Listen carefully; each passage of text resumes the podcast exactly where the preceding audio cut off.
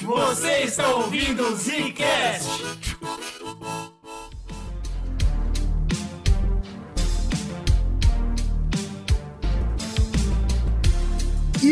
Estamos começando mais um Zcast no bagulho e aqui quem fala é o Eugênio. Aqui quem fala é o Slow e eu, todo lugar que você olha tem droga no mundo. Isso é cara. muito bom, cara, porque nossos fãs, nossos ouvintes, eles estão loucos por droga. Eu nunca vi igual, maluco. A gente tenta falar de coisas interessantes, a gente tenta falar de ciência, a gente tenta falar de história, a gente fez experimentos mentais. E o que, que é o comentário que vem, Slow? Droga. Pouco é droga. Só isso, cara. Não, é muito louco isso. A gente fez duas focas em temporada de droga, entendeu? A gente falou de droga aí pra cima e pra baixo, de tudo que é droga, toma droga, muita coisa, muita droga, pó de vidro, muito pó de vidro. E aí, beleza, tô sossegado aqui, abre o Instagram do Zcast, tem um cara lá no comentário, ô meu irmão, o cabra, eu já até sei, eu não, eu não vou citar nome, tá? Não vou expor ninguém. Mas eu já até sei o que que acontece. Eu sei o que acontece. O cara vai pra festinha, entendeu? Depois vem perguntar, ô Zcast, me explica o que se eu acabei com a minha vida, o que tá Que foi acontecendo? aquilo que eu tomei. E sempre vem os nomes, né, cara? Os nomes ali, ô, vocês ainda não falaram sobre tal, vocês não falaram sobre tal. E às vezes os nomes que vêm pra gente são nomes de drogas que ou estão surgindo, ou são pouco conhecidas. Pô, a gente vai procurar trabalho sobre, a galera tá lá, ô, tamo ainda tentando entender, porque, né, a gente sabe como funciona, né? A droga vem, ela estoura nas ruas, e aí depois a sociedade fala, opa, o que, que é isso aqui? Mas é isso, né? A gente eh, resolveu, então, trazer esse tema de novo, mas não só uma vez, né? Vamos fazer aqui uma trilogia pra fechar a temporada 3 do Zcast. A trilogia dos 3Ks, é isso? Olha que bonito, cara. Parabéns. Eu tô muito orgulhoso que o Slow veio com essa ideia. Eu, eu não conheço essas drogas, eu já parei. Galera, estou velho. Aposentou Estou já? fora desse mundo. Mas o Slow não só veio com drogas, mas todas começam com a mesma letra. Eu achei isso lindo. E a gente chegou a uma conclusão muito importante. Não temam, vão mandando, porque enquanto houver drogas, haverá o Zcast. não é? Maravilha. que frase Inclusive, única. eu queria deixar claro aqui, especialmente pros apoiadores, claro, que são as pessoas que a gente tem o contato mais direto, mas você ouvinte. Pô, Zcast, eu sinto saudade das outras drogas porque vocês gravaram numa época que vocês estavam diferentes. Hoje o Zcast está melhor, mais bem produzido. Por que, que vocês não gravam de novo? Manda também. É, só pra gente saber. Todo, todo tipo de feedback é bem-vindo, Toda né? informação é legal, porque se de repente a gente tiver que fazer um revival de todas as drogas da humanidade, a gente faz. Não sei como, mas a gente se vira, a gente faz acontecer. mas hoje, hoje o assunto é sobre ketamina. A cetamina já está há muitos anos aqui dentro do nosso rol de substâncias analisadas. A questão da cetamina é o quanto ela é usada irregularmente. Primeiro K dessa brincadeira que a gente vai chegar aí, vocês vão conhecer os outros Ks muito em breve. Ketamina, ou aqui também conhecido no Brasil como cetamina, né? É delicado falar com K, né? Porque aqui a gente não só tem cetamina, mas a gente tem QU, né? Ketamina. O nome K, ela é justamente porque surgiu nos Estados Unidos, e aí ficou famoso assim, né? A K, a- uns chamam de K, outros chamam de Kit Kat, ou a Cat. Os Então- nomes são muito. Eu vou trazer um nome muito original pra vocês. Boa, aqui. boa. Eu gosto de nomes de drogas porque a regionalidade ela vem forte nessas horas. Então vamos, vamos rastrear aqui a origem dessa droga porque ela é antiga, tanto quanto muitas dessas que a gente já comentou. Tava ali fazendo parte da história delas também, só que ela é bem menos famosa, né? E principalmente aqui no hemisfério sul e mais especificamente na América do Sul, onde ela tem chegado muito forte agora no século 21. Mas a gente voltar lá nos anos 50, tinha um anestésico muito famoso que era usado, que era o PCP, ou a fenciclidina. Esse anestésico era patente de um laboratório farmacêutico que é muito famoso até hoje, é o Park Davis. PCP que também é usado como droga. Também, só que o que acontece? Nos anos 50 ainda não era. Não, mas é importante porque você comentou, né? É agora que a gente tá vendo essa explosão como droga recreativa, né? Apesar de sempre existir. E eu acho que é por Exato. isso, porque essas duas, elas vêm mais do mundo do sedativo. O efeito dela no corpo é um pouco diferente das drogas comuns que a gente tá acostumado a ver. É, numa pegada diferente. Eu acho que é mais um movimento social e cultural que agora consegue abraçar uma droga como a ketamina, que talvez antigamente não, não, não encaixava. não- Enquanto drogas como cocaína, por exemplo, faz muito mais sentido, né? Porque é uma droga que vai acelerar a pessoa e fazer ela ter energia e fazer muita coisa, diferente dessas sedativas, né? Que vão trabalhar meio que o contrário. Então dá pra entender por que, que ela demorou pra entrar na cultura pop como ela entrou. Tem um fator muito importante também, que é um fator governamental, vamos Claro. dizer assim, pra ela poder ter entrado, que é essa questão que a gente já comentou de tantas outras drogas, parada da má administração, né, na saúde pública e tal. E isso acaba gerando pessoas dependentes daquilo que vai espalhar, né, esse uso também. Mas assim, o que acontece? O PCP ele tava muito bem obrigado até os anos 50. Só que a Park Davis começou a receber muito registro de usuários é, apresentando efeitos colaterais. Os principais deles eram alucinações, principalmente em pós-cirúrgicos, né? Que eles começaram a usar muito nessa época. E o mais perigoso de todos, que era um negócio chamado lesão de Onley. Essa lesão de Onley é uma lesão cerebral causada por substâncias neurotóxicas. Ah, tá. Além dela ter um efeito no seu cérebro, ela também causa um dano natural ao seu cérebro. Aí é difícil. Um dano mesmo. permanente no cérebro. E aí a parada foi que, pô, tá relatando isso aqui, o uso desenfreado, isso aqui na, na medicina.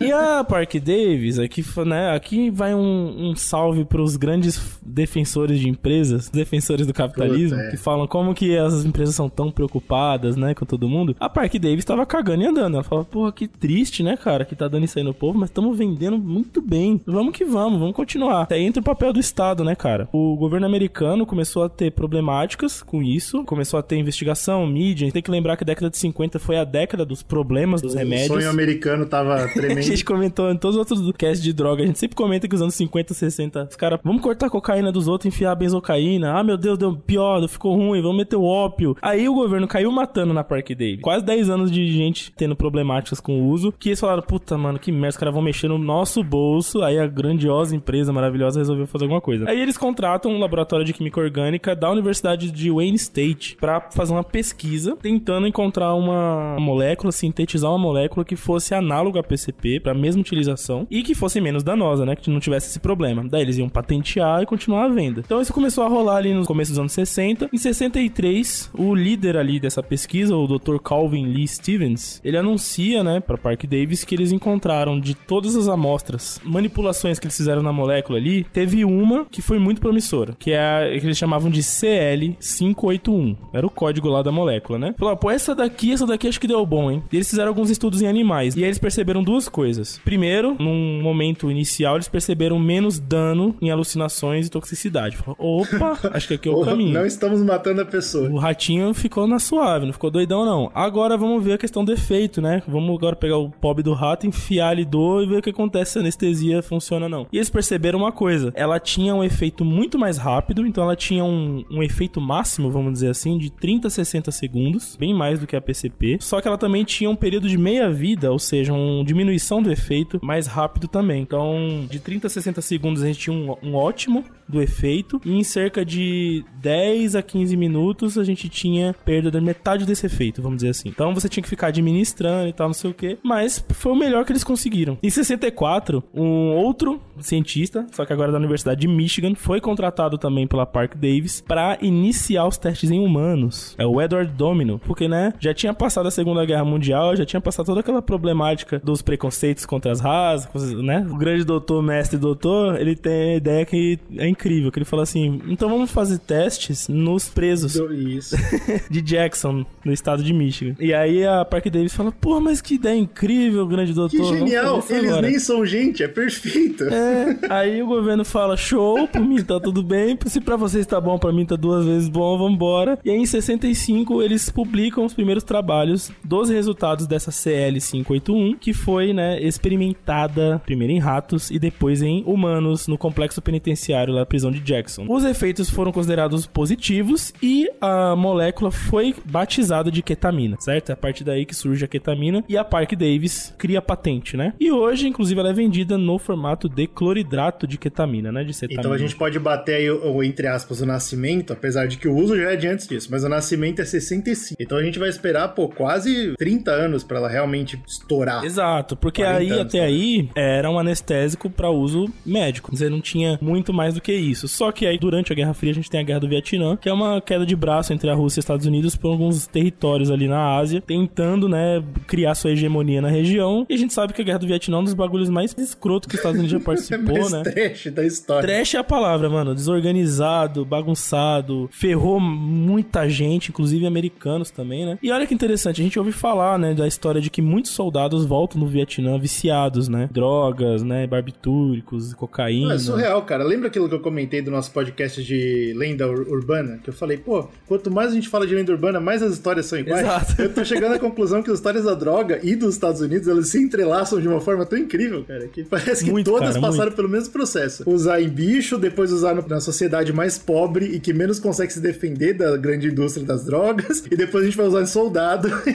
sempre esse papo, Isso, cara. soldado, vão viciar os soldados, depois devolver eles pra sociedade marginalizados, principalmente, né, os soldados negros que voltaram do Vietnã, que foram bem marginalizados. E olha só que doideira, ketamina era uma das drogas que eram utilizadas lá na, na batalha, pô, isso aí ajudava os caras a sentir menos dor. Só que tem uma parada, né, a parada vicia. Então, voltou um monte de soldado viciado em várias drogas, e esses soldados não só usavam drogas e ensinavam os seus próximos de si a usar também, como esse papinho rola, né? Papinho rola, você tem junkies por toda a região precisando, querendo substâncias pra fugir de sua realidade. E, pô, tá, beleza, eu não tô conseguindo, sei lá, a heroína que todo mundo fala, mas tem esse tal de ketamina aqui que estão falando e, e tá acessível agora porque, né, tá aumentando a procura. Pelo menos no primeiro momento, a gente não conhece nenhum ponto negativo dela. O que, que essa parada faz? Pô, ela relaxa, você para de sentir dor, você para de sentir estresse, você fica em paz. E aí você tá ouvindo o quê? Pô, cocaína, o cara morreu de cocaína. Ketamina você não tá ouvindo nada. E assim, veja bem, tá? Isso é em 60, mas a gente continua vivendo isso hoje em dia. Com certeza. E nos anos 80 foi a década no- nos Estados Unidos, tem registro do grande aumento do uso não só clínico, porque ficou mais popular, então você tem lá 60 eles estavam desenvolvendo o substituto do PCP. Aí em 70 você tá tirando o PCP do mercado, substituindo por uma parada nova. Aí você tem a guerra do Vietnã nesse meio tempo, onde você viciou um monte de gente, bagunçou, a droga foi pras ruas. Agora você tem o mercado usando e as ruas usando. E só em 95 que a DEA, ela faz um estudo sobre isso e fala, opa, acho que a gente tem que colocar a ketamina aqui numa lista de drogas emergentes. Agora. E aí, durante essa década de 90 até o final ali, aí eles percebem, eles chamam de drug clubs, que eles falavam, né? Que as drogas estavam aparecendo nas baladas, nas festinhas. É isso, né? Eles percebiam o uso junto com outras drogas. Isso é uma coisa que a gente vai comentar também, mas a ketamina, ela nunca participou muito sozinha, né, do cenário. Exato. Ela entrou, que nem o Slow falou, primeiro como, ah, é uma das drogas usadas nos clubes. Isso. Aí depois ela foi mudar de face de novo, né, como a droga do estupro. Exato, eles chamam de date rape drug, porque como ela é um anestésico muito forte e age muito rápido, né, em um minuto, a gente vai explicar um pouquinho depois as ações dela, mas aí isso facilitava os caras que queriam abusar, né, das pessoas, das mulheres, Exato. enfim. E todo esse estudo é feito mais difícil porque ela tá em todos os hospitais do país. Então, realmente, a ketamina ela teve um processo muito difícil de ser entendida como droga. Até hoje ela tá sendo sem entendida. O Zcast tá aqui pra tentar ajudar esse pessoal. É isso aí, exatamente. E, e uma coisa que eu achei muito interessante dessa discussão do date rape, que o Slow comentou, é que hoje em dia nos Estados Unidos você já não vê mais sobre, que a, a date rape ela mudou para aquele, é, o Rorifinol, Rorip, que é o que eles chamam de roofie, que é realmente um, um remédio para dormir, bem mais direto do que um sedativo, e é o que o pessoal usa para jogar nos drinks das pessoas e fazer elas perderem a memória, e ficar com o corpo mole, que é aquela situação perfeita pro abusador, né, fazer o que ele quer fazer. A gente tá passando aqui no Brasil o que eles passaram nos anos 90, só agora a gente tá passando aqui, né? Exato, porque aqui ainda é considerado isso. A gente não tem a Roof tão presente nessa cena do estupro quanto a gente tem a ketamina. A ketamina ainda aqui no Brasil é uma droga considerada Boa Noite Cinderela. Isso. Mas é claro que a utilização não é só para esses fins maléficos com os outros, também é para fins maléficos com vocês mesmos. Por quê? É um jeito que a droga é conhecida ultimamente, que é legal a gente comentar por cima também, é que ela é um tranquilizante para cavalo, é um tranquilizante para animais no geral. É. Porque o que o Slow comentou é muito importante. Ela é uma- é uma droga de efeito rápido e ela é uma droga de efeito, inclusive, intramuscular, que não é o caso de toda droga. Então é por isso que para animal é tão importante, porque animal você não consegue fazer ele sentar na cadeira, pegar a veia dele e tal. De vez em quando você tem que atirar o bagulho no músculo do bicho. Isso. E a ketamina funciona. Inclusive, ela é usada não só para sedar animais, mas também para eutanásia. E a animais. dose dela concentrada, ela é extremamente forte, né? E também não poderia ser qualquer droga se você vai usar, por exemplo, num cavalo, né? Você tem que ter um sedativo realmente forte que vai atingir o sistema nervoso central muito rápido e muito forte. Então a ketamina consegue fazer isso. Aí você pergunta, pô, mas peraí, eu tô usando um negócio de cavalo, se eu for fazer, por exemplo, uma cirurgia de tratamento dentário, você pode ver lá, o- às vezes o seu cirurgião tá usando cloridrato de ketamina, mas aí é o, o feito em doses pra gente, né? Se eu não me engano é 50 miligramas por ml. é Aí você se pouquinho. considera um potrinho, um pônei. e faz. Agora, se você for pro cavalo, o negócio é concentradíssimo. É outra, né? Outra parada. É, e Então. tem gente em festa cheirando o equivalente do necessário pra derrubar um cavalo. Então, de- dependendo de quem é você. Sim, você tá usando o que derruba cavalo.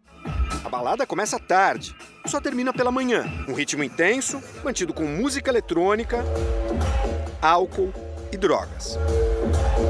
Nos Estados Unidos, então a gente sempre tem que olhar para lá, infelizmente, porque lá é a ponta de lança desse cenário. O que existe nos Estados Unidos, que nem o Slow falou, vaza muito aqui pro Brasil. Ketamina é um caso extremo disso. Não, não só veio agora, um cenário que já existia nos Estados Unidos há muito tempo, mas tá vindo até com os nomes, né? Aqui no Brasil, a gente chama de Ki, de Cat, esses nomes assim, porque veio tudo de lá, a gente tá importando a cultura da ketamina de lá. Exato. O principal uso médico, além de sedativos, é claro, é na luta contra a depressão. É uma nova abordagem que eles estão usando e a gente já comentou em algumas drogas aqui no Zcast. A gente já falou sobre drogas que não só lotam seu cérebro com certos químicos. Então, por exemplo, eu vou parar sua depressão fazendo ele ficar feliz, né? Forçando a felicidade no seu cérebro. Eles estão escolhendo uma abordagem diferente. Drogas que criam novos caminhos neurais. Se vocês se lembram, se vocês já ouviram esse podcast, a gente comentou sobre isso tanto com LSD quanto com cogumelos. A ketamina, ela tem essa capacidade, mas onde ela se comporta diferente dessas outras duas drogas é que ela não gera tantas alucinações. As últimas duas que eu comentei, elas são famosas por fazer a pessoa, né, ver tudo torto e viajar e ver gnome e fazer o inferno,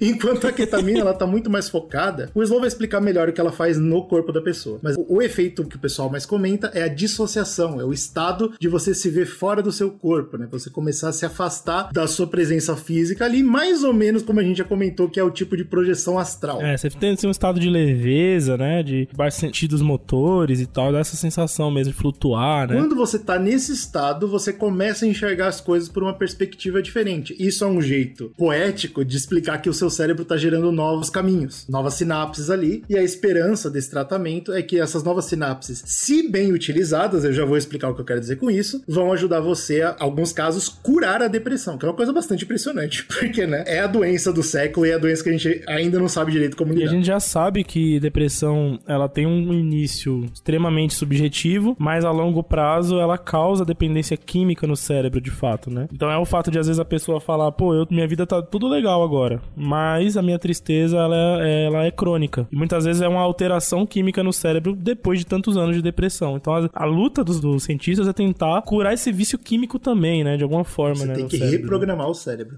Nos Estados Unidos, o tratamento para esse tipo de situação, que eles chamam de tratamento de depressão mesmo, ou mais urgente, né? Que é os casos que eu vi, desencorajar suicídio. Se a pessoa fala, eu quero cometer suicídio, aí, tipo, esse é um caso urgente, o que, que a gente vai fazer? Ele recebe duas a três doses por semana de ketamina durante um mês. Então a gente vai terminar aí para quase 10 doses, né? É claro que, como a gente tá falando nos Estados Unidos, isso não é pago pelo SUS, né? Custa por volta de uns 3 mil dólares. o ponto é que Claro que sim. Vamos dizer que você tem- é o é, caralho. vamos dizer que você tem o dinheiro pra curar sua depressão, né? Você vai lá, paga essa parada tal. Cura? Não é certeza, né? Como a gente tá comentando aqui, ainda é um segredo que a gente tá tentando entender. Em alguns casos, tem gente que simplesmente passa anos sem nunca mais ter pensamento suicida, tem um caso de depressão profunda, o que é bem legal. Tem pessoas que voltam a ter depressão e precisam continuar o tratamento pra sempre, e esse é o maior perigo, obviamente, porque quanto mais você fizer esse tratamento, maior a chance do seu corpo desenvolver resistência e dessa forma vício. E tem alguns casos que são os mais comuns e que eu achei mais interessante, pelo menos mais otimistas, que a pessoa ela volta a ter depressão, porém o cérebro como ele tá reconectado, ele tá um pouco diferente, ele responde melhor aos antidepressivos mais comuns. Então a pessoa consegue, sem ser obrigada a tomar ketamina todo mês, ter uma vida normal, o que é legal. É um estudo interessante isso aí, porque né, é uma dificuldade muito grande você lidar com os paliativos né, da depressão, é muito difícil. Tem gente que fica meses, né, ou até anos, testando diferentes remédios, diferentes terapias, pra ver se qual encaixa mais O pessoal com ele, chama de é, depressão resistente a tratamento, né? E é real, e infelizmente, para essas pessoas é, é difícil. E aí a ketamina tá vindo como essa promessa de talvez fazer uma diferença. A parte mais importante, é por isso que eu comentei lá atrás que você tem que utilizar direito esses novos caminhos neurais, é porque você tá fazendo isso no ambiente médio. Exato. Isso é um negócio extremamente Porque importante. você tá tendo, primeiro, doses controladas, tem a ver com seu peso, com sua imunidade, que são testadas, né? O que que faz cada quantidade. Você tem um controle muito maior. Fora que você tem um objetivo com aquilo, né? Aí já é diferente quando a gente só quer bagaçar o rolê, né? A gente só quer usar de quebrinha, usar de quebradinha. Esse é um aí é problema difícil, porque gigante, cara. você não E- tem E controle. a gente vê isso com muitas drogas. A gente vê isso, inclusive, com LSD, com cogumelo, que é a galera que fala: não, não, isso aqui é médico. Médico, então não tem problema. Eu vou usar do jeito que eu quero, o quanto eu quiser e eu vou estar tá me curando. Não é verdade, isso é assim tem te informar. No caso da terapia, não só você tem que ter um anestesista profissional, né? Já que nem o Slow falou, colocando uma dose de acordo com o seu corpo, mas eles também trabalham com sessões de terapia psicológica. Por quê? Porque o plano é condicionar esses novos caminhos a criar ligações saudáveis. Que nem o Slow comentou. É muito fácil você criar novos caminhos neurais e a depressão simplesmente tomar conta deles também. Exato. E aí exato. todas as novas coisas que você criar vão direcionar você direto para depressão. Então você precisa desse tratamento psicológico junto para ir criando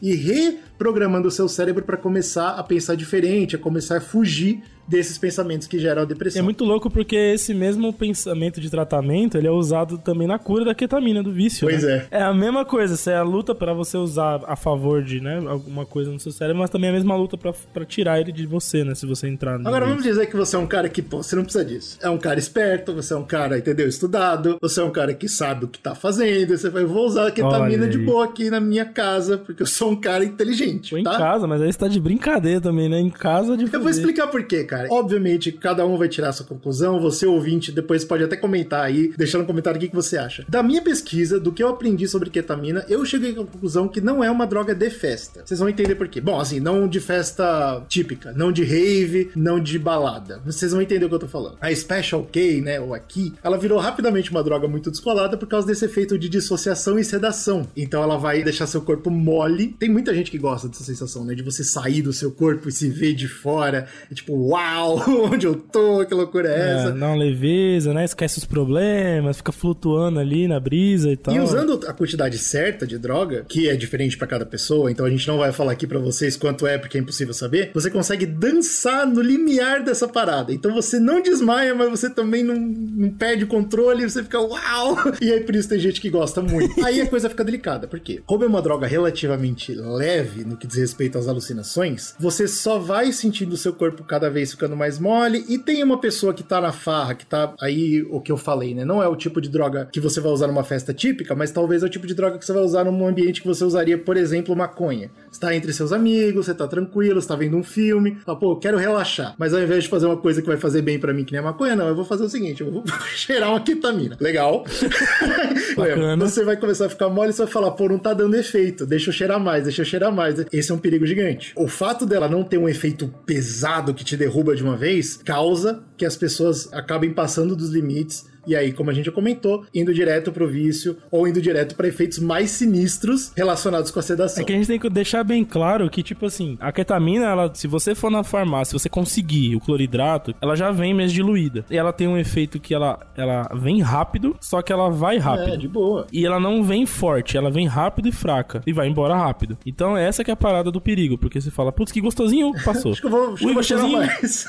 Pô, vou de novo. Pá, e não foi aquela pancada. E fala, cara, estou usando um negócio aqui que é gostosinho, que é rapidinho e que não é uma pancada. Nossa, eu sou um, um cara que está usando de maneira muito consciente aqui. é isso. Né, eu sou um cara muito esperto, pô. Tô, tô, tô- pô, podia me arrebentar na, na cocaína ou outra coisa aí, nesses opiáceos, nessas merda aí. Não, eu vou usar uma ketamininha. E aí que tá o perigo, porque tipo, você tá lá só toma, toma. E o corpo falando, segura, segura a bronca, segura a E tem bronca. efeitos terríveis que podem acontecer. Dois dos mais famosos, um é relacionado direto com a parada de sedação, que eles chamam de o buraco da ketamina, né? E aí lembra que eu comentei que você podia ficar dançando no limiar entre perder o controle do seu corpo e não perder? O buraco é quando você perde. Quando o seu corpo desliga, porque você, hora essa, está sedado, mas a sua mente não desliga. E aí você não consegue controlar o seu corpo, você sabe o que tá acontecendo, mas você não consegue mexer seu corpo. Isso é uma parada que dá bad trip em muita gente. E é, e é fácil entender por quê, né? Que nem o Corra, né? Quando o cara afunda no, no sofá, Sim. é essa fita terrível aí. Mas o dano mais sinistro é o dano à bexiga. E esse é um dano biológico que acontece porque a ketamina tem uma relação muito delicada com os lipídios das paredes da sua bexiga. É, e do corpo todo, né? Os lipídios do corpo todo. E ela não consegue mais defender o seu corpo contra a urina. tá Exato, aí vai-te embora. Vai tudo embora. E e corrói, né? Machuca as Isso. paredes da o bexiga, resultado né? é corrosão e sangue na urina. Bagaçou-lhe a bexiga. A substância pode ser usada apenas em procedimentos médicos, só que tem sido comercializada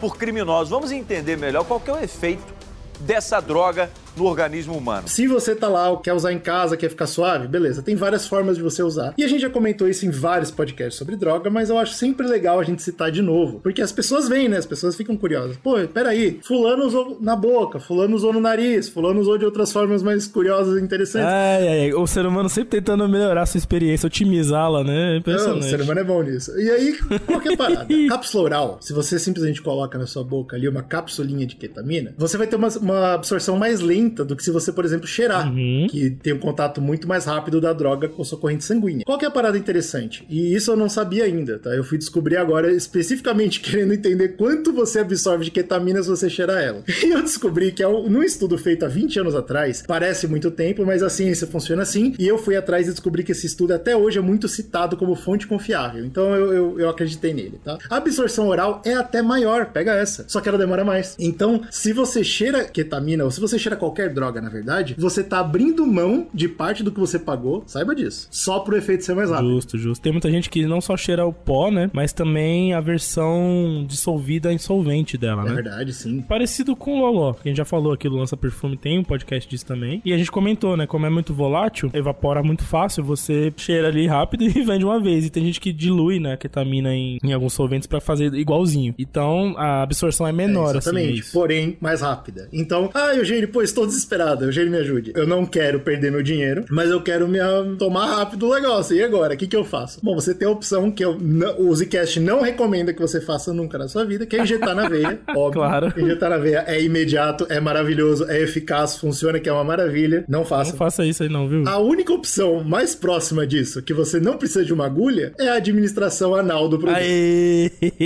Essa é interessantíssima, ela também absorve Boa. muito rápido, você praticamente não perde nenhum produto. A única coisa que você precisa é de elasticidade corporal e, e muita coragem. Todo podcast de droga, o Brunão não tá aqui hoje, mas todo podcast de droga o Brunão vem com pó de vidro, né? Ele quer saber se tem pó de vidro. Na verdade, a gente que vem com pó de vidro nele, ele fica ele fica decepcionado. Eu não encontrei pó de vidro na, na ketamina. É, não, não tem. É realmente é aí, ó. Quando o Brunão não vem, não tem pó de vidro. tá Olha aí.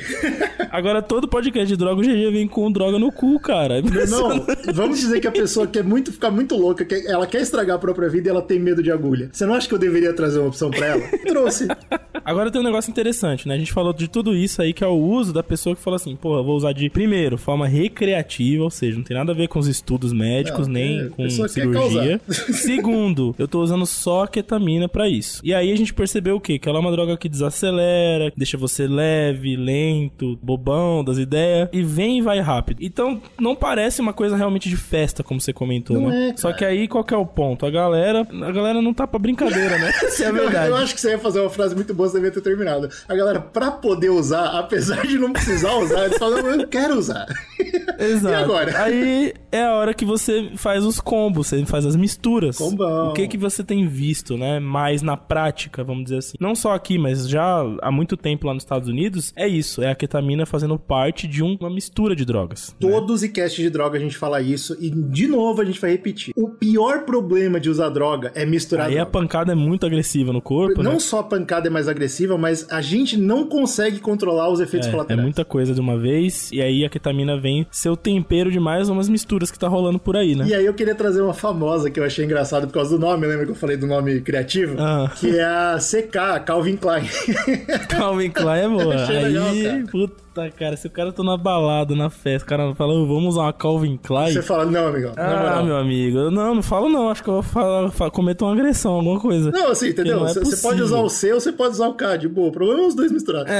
O, o Calvin Klein é cocaína com ketamina. Eba! E assim, é- Imagina é, isso. difícil você explicar por que, que uma pessoa faz Então, isso. mas elas, elas agem separadas, essa que é a parada. Porque a gente vai comentar um pouquinho daqui a pouco, mas assim, quais são os combos que tem, né? Você tem um combo de ketamina com álcool ou opiáceos, eles chamam de drogas depressoras do sistema nervoso. Quando você combina essas, você fica mais letárgico. Isso, perfeito. Só que quando você tem a ketamina com as anfetaminas ou a cocaína, aí o negócio é psicoativo muito mais. Claro que, como a gente comentou, a ketamina vai entrar, vai agir muito rápido, vai te deixar extremamente dissociativo e leve e vai parar. E aí entra a cocaína, que é um efeito muito mais duradouro de aceleração. Então imagina você tá no efeito da, da imagina é foda, né? Mas a pessoa a pessoa entra no efeito da cocaína e ao mesmo tempo ela tá naquela brisa meio extracorpórea, entendeu? Por quê? Porque as vias metabólicas são diferentes, elas não, meio que não competem, essa que é a brisa. Então, esses combos, essa CK aí, a Calvin Klein, acho que é a que mais aparece, né? Nas notícias ou na galera comentando e tal. Porque essa daí parece que é o combo, o combo. O cara bicho. gosta, ele, ele quer ao mesmo tempo ficar tranquilaço e muito pilhado sem estar muito de nenhum dos dois. Bicho, é, é complexo, mas tudo bem. O ponto é o seguinte: independente da mistura que você for tomar, primeiro, não tome, segundo. O problema é que a ketamina é um anestésico, que nem o Slow comentou. Ela ataca primeiro e ela deixa seu corpo mais tranquilo. Você demora para entender o que tá acontecendo. Seu corpo demora para entender o que tá acontecendo. Então, o maior perigo é aquilo que a gente comentou no começo do podcast: o uso extremo. De vez em quando você tá acostumado a tomar um. ah, olha, que eu, que eu vou falar é surreal, mas você,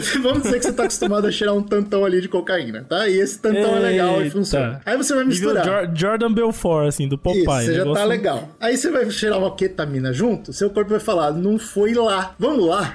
Aí você vai cheirar mais um tanto. E isso é um perigo, irmão. Eu encontrei mais um estudo de 20 anos atrás, é, né, fazer o quê? Levando em consideração que de cada 23 casos que eles estudaram de overdose, 19, é um número estranho, né? Cada de 23 casos, 19 também tinham usado ketamina. O que significa E isso? esse que é o perigo. A ketamina foi a culpada da overdose? Não, mas ela ajudou o cara a pensar, eu aguento mais. Vamos entender então o que, que ela de fato faz no corpo. Por que, que ela é tão diferente assim das que a gente já comentou antes, né? E por que, que ela, por exemplo, não compete ou ela consegue agir em paralelo apesar de muito rápido? Ela tem um, um mecanismo que ela age como uma antagonista, ou seja, né, ela é contrária a um receptor que tem no nosso sistema nervoso central, chamado NMDA, né? Ou conhecido como glutamatérgico. E ele é um dos, dos responsáveis ali com o gluta, que eles formam o glutamato, né? De deixar nosso sistema nervoso agitado, acelerado, enfim, ligado, né? Com grande atividade. Então ele entra com o papel contrário disso. Só que qual que é a fita? Ele chega lá muito rápido, por quê? Porque ele é muito lipossolúvel. Você comentou isso da bexiga, né? Então a bexiga vai sofrer muito por causa disso, porque a eliminação dela é muito rápida e é pela urina. Então, como ela é muito lipossolúvel, a primeira coisa que a ketamina faz no corpo é alcançar os tecidos mais irrigados pela, né, pelo sangue que tem mais capacidade de, de acúmulo de lipídios, ou seja, cérebro, fígados e rins. Fígados é ótimo. Fígados Fígado,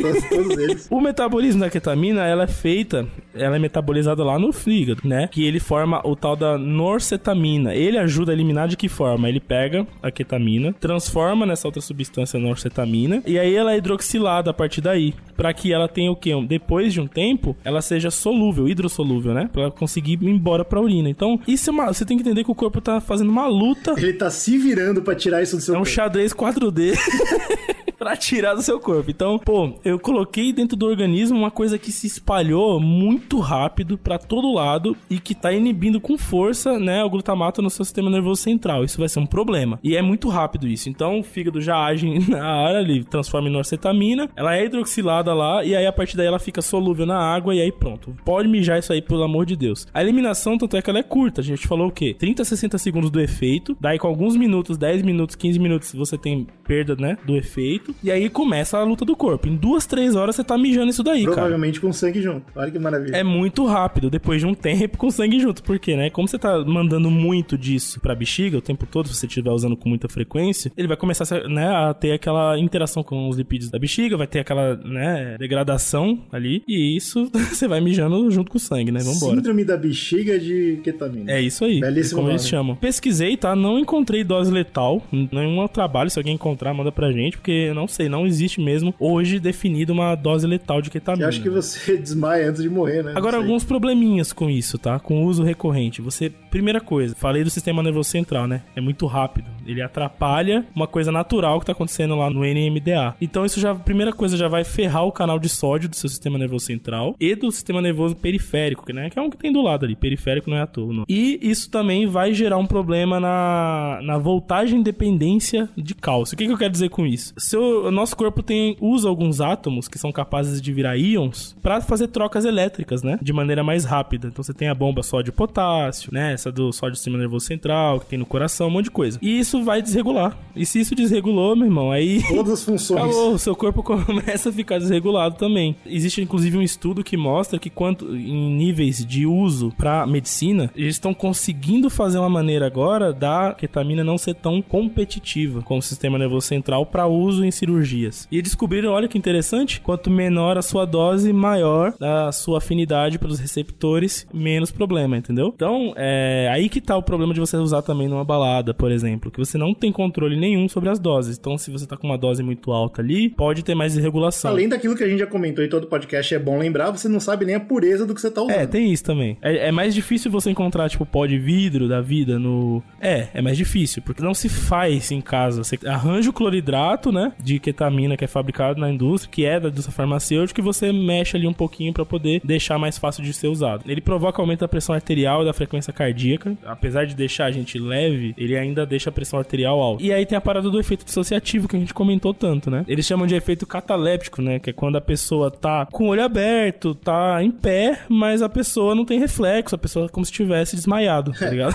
Eu não sei se isso dá uma boa brisa, mas dá para entender porque que ele é tão útil pra medicina, né? Porque Exatamente. outros sedativos deixam você com o coração lento, com o sistema lento, que é perigoso para você fazer cirurgia. Agora, esse não, é, esse é perfeito. Apagado. Fica aqui, inclusive, um, um preview, um, mini spoiler. Quer dizer que você tá falando que um uso de ketamina deixa a pessoa letárgica, ao mesmo tempo dá uma travada? Pois é. A gente vai vir depois com uma droga aí chamada K9, que tá assustando as pessoas na internet pela pessoa realmente dar tilt. E olha só, a K9 é uma derivada da ketamina, né? Mas aí a gente fala disso depois. Uma coisa que dá também é amnésia, ketamina. Esse é um negócio que pra mim, cara, é, é o ponto final. Eu não sei qual é a brisa. Tem gente que gosta da parada. Eu odeio perder minha memória. Sabe aquele porre, aquela cachaça que você toma, você não lembra de nada? Eu tenho- é é um negócio pra mim que é muito tipo, é, é- acabou. Se você chega pra mim e fala, ô, quer fazer esse bagulho aqui? Vírgula. Você vai perder a memória. Não. É, doses altas de ketamina dá amnésia e assim, é mais um dos motivos pelo qual ela é usada como a droga do estupro, né? Além de deixar a pessoa anestesiada, ela também dá amnésia e outra coisa que a galera sempre fala, tomar muito cuidado e fazer cirurgias e utilização disso em lugares clínicas de confiança, porque você pode apagar, não lembrar de nada que aconteceu durante o procedimento, né? Então a gente sabe que tem médico escroto também por aí, então tem que tomar muito cuidado Cada com isso. vez mais, né, tem notícia. Exatamente, a amnésia tá aí. Na hora que você toma algo- a ketamina, você já perdeu a noção da realidade, você já está em despersonalização, você já perdeu a noção de memória, né? Claro que você perdeu a noção da quantidade de uso. E aí tem um estudo que eu vi também que mostra que de 5 a 30%, é um número bem estranho também. Esses estudos têm uns números É estranhos. porque ainda tem muita gente pesquisando sobre. É, é mais uma É. droga que a gente não sabe os efeitos a longo prazo né? ainda. Quando, quando a gente não tem uma faixa amostral muito grande, a estatística ensina, né? É. Joga a- o número bem, bem amplo e aí você consegue Quando confirmarem, quer dizer que a gente não tá errado, né? Vai estar aqui no meio, vai estar nessa Exatamente, área. tá no aqui. meio disso. Mas até né, de 5 a 30% dos pacientes que se utilizam de ketamina pra cirurgias, pós-cirúrgico, pós-operatório, esse tipo de coisa, eles experienciam algumas situações, né? Experiências extracorpóreas, como você falou, de projeção astral, sensação de flutuar fora do corpo, é uma das coisas mais citadas dentro dessa galera que acontece, né? E é, pesadelos, aqueles sonhos lúcidos e também algumas ilusões. Ver, ver brisas, né? Viagens, dissociativas. Então, assim, muita gente acaba acordando ou depois mesmo da cirurgia, enfim, acaba tendo essas experiências. E também parece que com o aumento da idade, você tem um aumento na incidência dessas situações. Então, às vezes a gente tá fazendo um procedimento cirúrgico e acaba os médicos acabam usando cloridrato de ketamina justamente pra facilitar ali na, na anestesia e tal. E aí pode ter isso aí também. Então, né, já fiquem cientes aí também que pode acontecer de você sair do corpo durante sua cirurgia aí e achar Eu que tenho medo dessa parada aí, maluco. Eu tenho... é uma fobia minha. é, hoje se descobriu, tem um estudo recente também que mostrou que pessoas que têm histórico de doença psiquiátrica é melhor evitar, mesmo em procedimento, obviamente, em procedimento de festa, evite-se. Mas em, proce- em procedimentos de medicina também é bom evitar, avise o médico, tá? Então assim, a gente consegue ver que é uma droga que tem uma toda uma característica própria na sua ação do metabolismo Ela é humano, bastante né? única. Bastante única. E é por isso que ela é uma das drogas mais fáceis de você mesclar por aí. Porque é, muitas a gente sabe que ou anulam o efeito da outra, ou elas diminuem um pouco o efeito da outra. né? Tudo, a ketamina não, ela tá fazendo a parada dela dela, enquanto as outras estão fazendo, né, o de sempre. Mas, Eugênio, você vai falar agora, terminando o podcast. Eu já entendi que vocês acham errado usar essa parada, vocês não são os maiores fãs da ketamina, não somos. Mas escuta, eu quero muito usar e eu queria saber, eu vou ser preso? E aí? E agora? Atualmente, a ketamina é vista como uma droga milagrosa, certo? Muita gente tá falando dessa parada, pô, ela cura a depressão, ela, entendeu? Salvou minha vida, eu queria me matar, não vou mais. Nos Estados Unidos, existe já um medicamento que é fácil de você encontrar, que chama Spravato, que é um spray de ketamina, que quando você estiver sentindo mal, você tchuf, joga no nariz. Nossa, minha nossa senhora, quem teve essa ideia, né, velho? É, alguém, alguém, cheirou e falou, pô, isso aqui é gostosinho. É legal lembrar que lá não é a ketamina, é a esketamina, que assim como a gente vai comentar de outras drogas esse ano, são algumas variações ali da ketamina. Mesmo assim, é uma área turva. Por quê? Se você pesquisar dos Estados Unidos, você vai encontrar essas clínicas, que elas fazem terapias de ketamina para atacar não só a depressão, que é o uso médico que está sendo estudado atualmente, mas também para atacar ansiedade, toque, qualquer coisa que pode ser considerada doença da mente, eles falam ketamina resolve. E, e, qual que é o problema disso? A gente já viu essa história também com outras drogas. A gente já viu essa história Sim. muito forte com cocaína. Daqui a pouco vai acontecer igual aconteceu com as outras que a gente comentou, né? Vão ter que inventar uma outra droga para parar de usar Exato. essa. Exato, por quê? Porque tá todo mundo achando o máximo. A Anvisa deles, que é a FDA, já lavou as mãos, falou, mano, quem tá fazendo isso tá fazendo por conta própria. Assim, a FDA não proíbe, mas ela também não bate palma. Isso, e aqui no Brasil é a mesma parada. A Anvisa também já liberou como sedativo médico, óbvio, como deveria ser. E em 2022 caiu da lista de controle especial para só substância psicotrópica. Então não existe mais um controle especial e a Anvisa deixa claro, inclusive em documentos, a gente libera para sedativo. Se um médico quiser usar para tratamento de depressão, por conta e risco. Né? É, é, por conta e risco dele, exatamente. É, é, fogo, porque nesse aspecto você entende que talvez é, a, a, desculpa jurídica, vamos dizer assim, pode ser tipo, ó, a gente ainda precisa criar um entendimento melhor sobre isso. Que é verdade. Agora, a parada de tirar do controle de substância especial, né, é difícil e complicado porque é como se o Brasil estivesse falando, ó, teve esse problema nos anos 80, 90 lá, nos Estados Unidos, o negócio, né, aumentou e a, tá chegando aqui agora. Parece que o Brasil tá falando, vamos deixar chegar do jeito que chegou lá. Que deu dinheiro legal. Aí a gente proíbe. Porque, meu, se você fizer isso agora, você tá no fundo abrindo a porta para isso se espalhar, né? Repetir você tá diminuindo o controle. Tava dando uma pesquisada é, olhando pra esse cast, eu encontrei muita notícia, porque quando você joga drogas no Google, a primeira coisa que aparece são notícias, né? De, de tráfico, de situações, enfim, que são noticiadas. Eu encontrei muita coisa do tipo, olha, fulano é preso com porte de cloridrato de cretamina junto com outras drogas, ou seja, os caras, os traficantes, ou os caras que estão é, fazendo laboratórios clandestinos, eles já estão sendo encontrados com cloridrato de ketamina lá dentro da, das paradas, ou seja, eles já estão incluindo, né, na sua rede de distribuição a ketamina. O negócio tá crescendo, tá aumentando. Então, pô, aí a gente vai e fala, não, beleza, deixa eu aumentar pra poder pensar se eu vou mexer, tá ligado? O paliativo, o paliativo dos caras é, é o remédio, é o remédio, não, né, a prevenção, cara. Isso que é Isso foda. significa que você não é preso, em teoria, de acordo com a sua cor de pele, toda aquela história que a gente já cansou de comentar, se você estiver andando só com ketamina no bolso.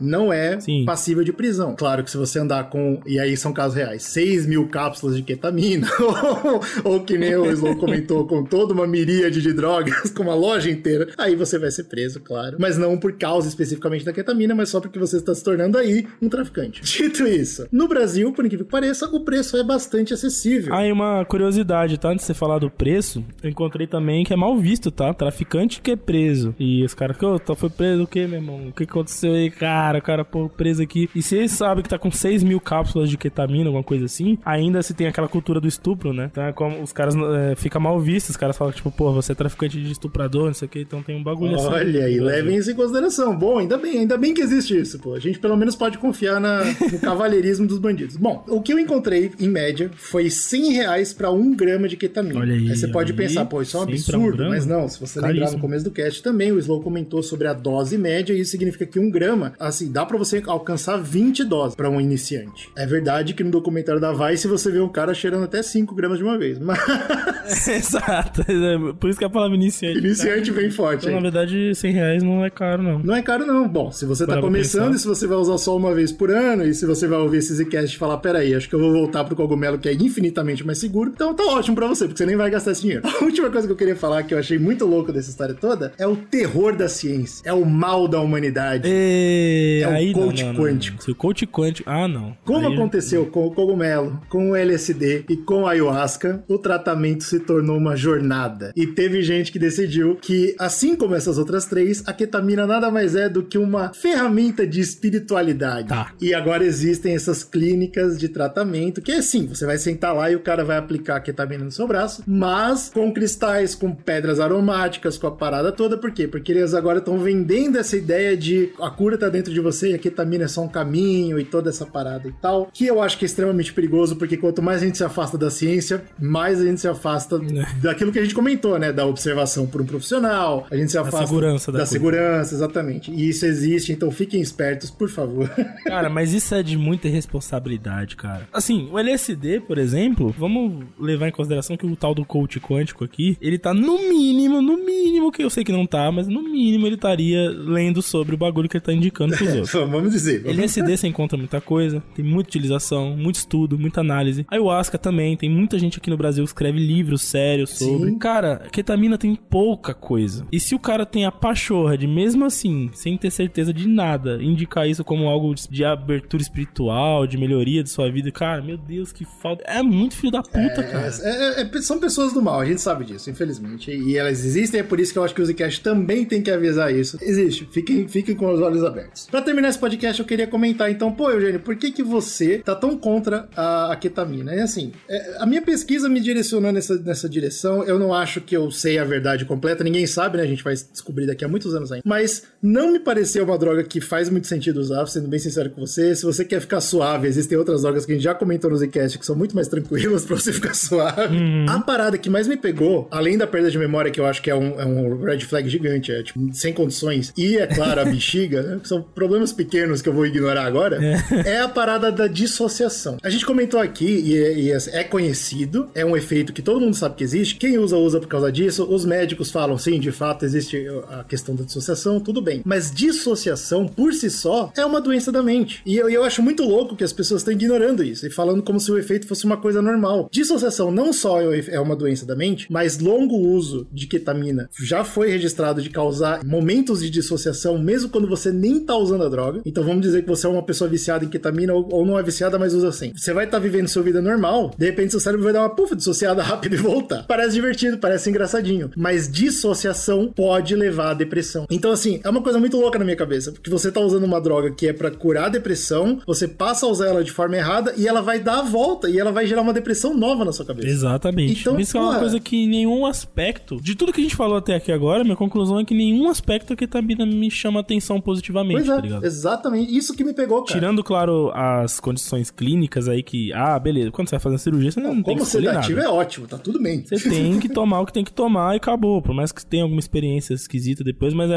é pela saúde da pessoa. Mas no sentido recreativo, cara, é, realmente, Não consegui. eu não consigo entender a graça, porque você vai ficar lá boiando igual um pateta na. na- eu consigo, isso eu consigo. Não, mas, tem opções não é melhores, um- cara. Tem opções melhores. Exatamente, você tem opção mil vezes melhores pra você ficar pateta, tá ligado? Exatamente. E todos os danos que vêm ju- junto, né? Mesmo que você mescle, pô, vai mesclar, já era. Se você mesclou, a droga já é, É, ruim. Faz sentido, exatamente. Realmente, eu acho que é muito mais questão de moda mesmo, a questão mais de. É imposição cultural, né? Você vê ah, os caras falando disso, a gente tem. Sabe que é viciante, então o vício contribui para o uso, né? Também aí já entra uma questão muito mais embaixo do que esse negócio de, ah, eu quero essa aqui. É o vício e acabou. Mas isso acaba contribuindo, né? Porque você tem gente viciada que acaba falando sobre isso, acaba passando uma impressão sobre isso. E querendo ou não, tá na, na cultura pop, tá, né? Você tem.